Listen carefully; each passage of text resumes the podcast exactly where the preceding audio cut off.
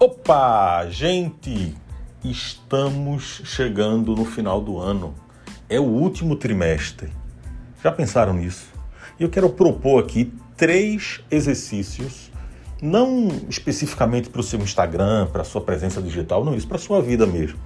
Eu acabei de ouvir um, um áudio de um, um grupo que eu faço parte sobre produtividade, essas coisas todas. Eu queria compartilhar aqui ao meu, ao meu modo com vocês. A primeira coisa delas é o seguinte, gente uh, celebre o que você já fez até hoje. Foram nove meses de 2020, nessa loucura toda, seis a sete meses enclausurado, mas há o que se comemorar. Traz à memória as coisas que aconteceram. Você está aí com saúde, você está bem na medida do possível. Nós estamos aqui, então, em relação à sua vida, quais são as coisas que, apesar desse ano louco, você pode celebrar? É o primeiro exercício que eu proponho. Segundo deles, planejar os três últimos meses do ano, outubro, novembro, dezembro.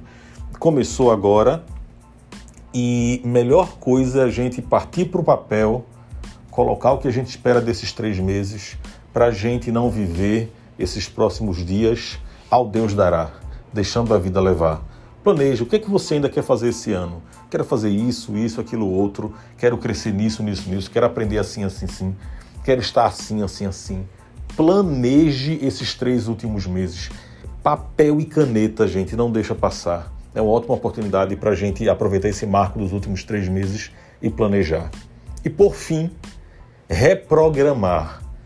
Tem coisa que não vai dar mais para fazer em 2020 você sabe disso, eu sei disso. O que não dá é para gente achar que vai, autoenganação, né? Achar que vai ficar com esse peso nas costas. Tem coisa aqui que eu já sei, 2021. Já está arriscado do meu planejamento de 2020. Risquei e não quero nem saber. Faça isso. O que é que não dá mais para fazer em 2020 e tá tudo bem. Joga para 2021, planeja para lá só não deixa ficar com esse peso nas costas, se auto-enganando, achando que vai dar para fazer tudo que você não conseguiu é, é, é, fazer em 2020.